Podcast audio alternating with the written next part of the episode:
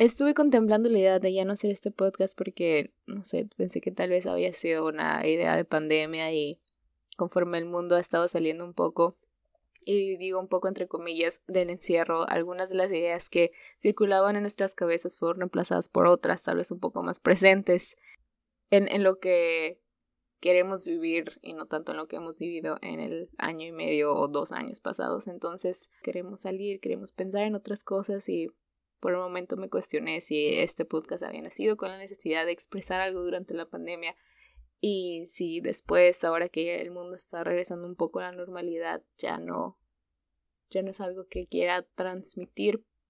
Pero en realidad, ese no es el problema. la cosa es que la idea de este podcast surgió porque yo tenía un diálogo interno que quería desarrollar un poco más. Que eran cuestiones que me pasaban a mí, cuestiones que le pasaban a la gente que conozco, mis amigas, que le pasaban, por ejemplo, a las personas que van iniciando su carrera, lo que mi hermana me cuenta cuando empezó su primer trabajo formal y que así le pasan a muchas otras personas que empiezan a trabajar y no saben muy bien por dónde ir. Principalmente eran esas ideas que saqué de momentos de incertidumbre intentando darles algo, un lado positivo, reflexionando sobre lo que había aprendido, pero debo decir que después de un tiempo llegué a un momento de estancamiento que siempre pasa, la curva de aprendizaje en algún momento deja de ser curva. Y específicamente estoy hablando del trabajo, pero se puede aplicar a otras áreas, donde te pasa ese momento cuando ya no es interesante algo, cuando ya no es nuevo, cuando ya se vuelve común y ordinario. Y se vuelven tener momentos en que te paras a pensar y preguntarte si quieres guiar tus esfuerzos a otra parte o seguir haciendo lo mismo he llegado a una zona de confort y precisamente tal vez eso es lo que hizo que me paniqueara un momento porque honestamente nunca en mi vida, ah, nunca antes en mi vida había llegado a una zona de confort en lo laboral. Y no es que mi trabajo sea relajante o que haya disminuido. Al contrario, siento como que cada vez es más. Es el opuesto de relajante, pero eh, lo de la zona de confort es porque ya lo conozco, ya sé qué es lo que va a venir después, va a ser más de lo mismo, mi relación con la gente eh, con la que trabajo va bien, creo que tengo cierta seguridad. Y no es que no siga aprendiendo, sí sigo, sigo aprendiendo un poco, pero me cuestioné si tenía algo que decir de verdad porque otra vez siempre está presente el síndrome de sentirte fake no es como que lo diga ligeramente, en serio siempre está ahí esa sensación de que, que en realidad estás haciendo. Pienso que en las personas que han escuchado este podcast hasta ahorita haya quedado algo bueno y espero que haya dicho algo que le haya servido a alguien o mínimo que algo que en tu día a día hayas recordado y pienso en las personas que se tomaron el tiempo para decirme que les gustó el podcast o que incluso se ofrecieron a ayudarme con la creación del contenido. Les agradezco mucho, muchas gracias. Y ese es mi sentir en este momento. Las decisiones que tomamos ahora, aunque parezca que son insignificantes o que por el momento no tienen mayor impacto, definirán nuestro futuro y por eso debemos tomarlas fundamentadamente. Por ejemplo, yo me volví loca cuando tuve que decidir qué carrera quería, que era una decisión muy importante para mí, porque yo soy ese tipo de persona. No fue un momento bueno para mí, honestamente, la incertidumbre y la infinidad de posibilidades me ponían en modo paranoico y creía que si tomaba la decisión incorrecta iba a desperdiciar mi vida, la iba a echar a perder para siempre y ya no iba a poder ser nadie en la vida y así es como me atormentaba todos los días, como por tres años. Ah, obviamente al final tuve que tomar una decisión y para poder decidir qué carrera quería, honestamente hice gráficas, revisé estadísticas, hice un montón de test de personalidad Incluso fui con una psicóloga que al final también me puso un montón de exámenes y el resultado que me dio fue un papel escrito a mano con seis carreras en rangos que no tenían nada que ver. Entonces dije, señora, devuélvame mi dinero, por favor. Pero eso al final me ayudó no a escoger la carrera, sino para tener seguridad. La mejor decisión no va a venir del exterior ni de nadie más que no sea yo, porque esta es mi vida y al final lo que decido, lo decido yo. Bueno, en todo ese proceso me quería esconder en mi cama y no salir hasta que tuviera 30 años, pero bueno, eventualmente tuve que tomar una decisión, decidí estudiar negocios internacionales y hasta este momento ha salido bien. Si hubiera tomado otra decisión en otra carrera, si me hubiera equivocado, si no me hubiera gustado, pues en realidad no hubiera pasado nada más que perder un par de semestres y volver a empezar. Y ya, pero pues yo era muy dramática. la verdad. Por otra parte, eh, ya terminando la carrera, escuché que le preguntaron a una amiga el por qué, le había, eh, el por qué ella había escogido la carrera que escogió, que es la misma que escogí yo. Estudiamos juntas. Íbamos en el carro, yo iba atrás y ella, ella iba enfrente. Cuando le preguntaron, se quedó callada como dos minutos.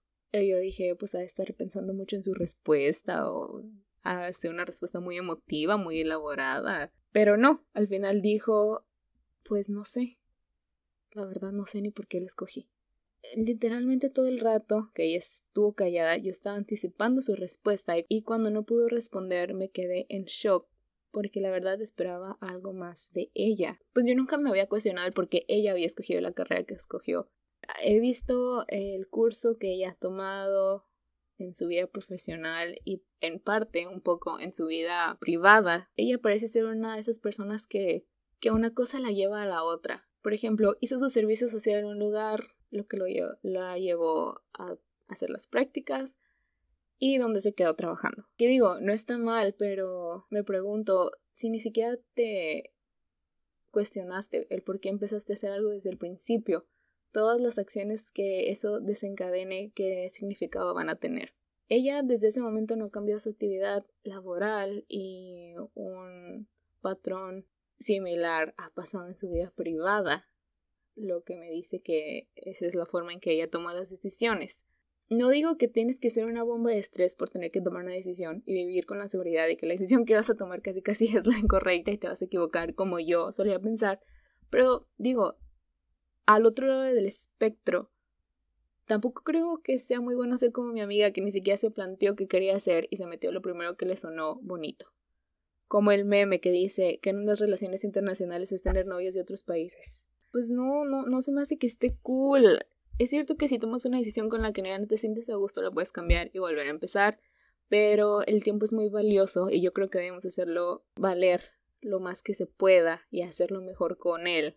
Creo que la vida es una mezcla de destino y voluntad y si lo dejamos todo al destino donde queda nuestra voluntad, nuestras metas, nuestras aspiraciones, lo, lo que nosotros queremos hacer. Y peor tantito, ¿qué pasa si nunca te paras y te pones a pensar en una meta ni te creas algo parecido a una aspiración? y lo que haces lo haces nada más porque sí, porque hubo cupo, porque te tocó. Entonces, aquí es donde dejo la crisis existencial y digo la información que cura que no inventé yo, sino profesionales del desarrollo profesional.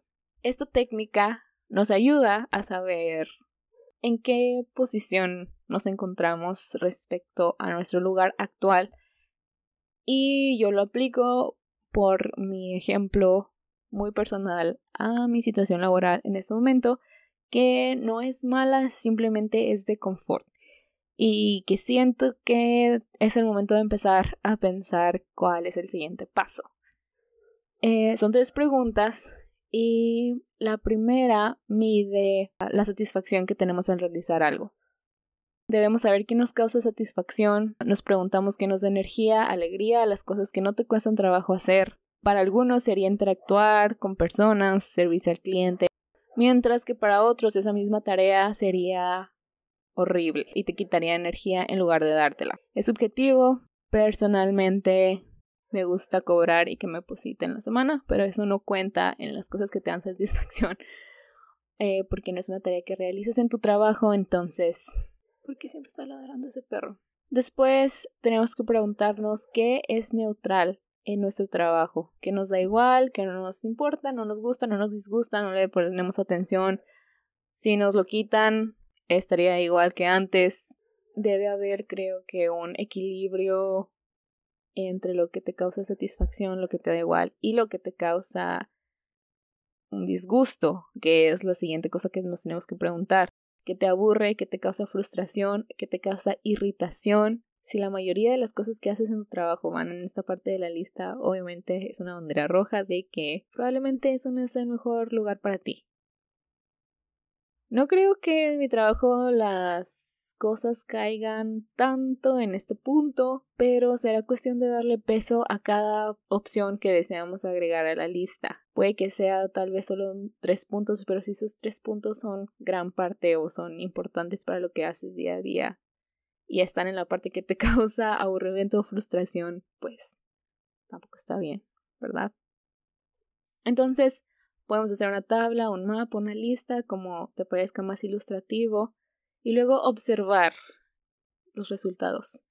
Si se te dificulta encontrar cosas que te causen satisfacción, ahí hay una bandera roja. Si la mayoría de las cosas te dan igual, pues honestamente qué aburrido. O al contrario, si tienes sentimientos negativos hacia la mayoría de cosas que vas a hacer, vas a terminar con un estrés y frustración que te van a sacar líneas de expresión y nadie se merece arrugarse joven.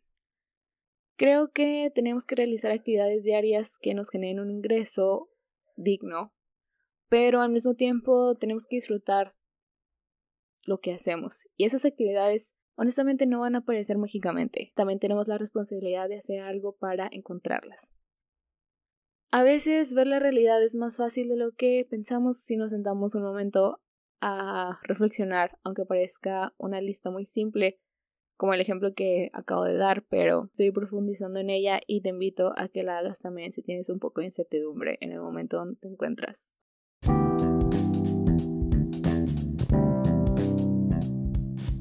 Espero que hoy hayas aprendido a ser menos estúpida y más culera.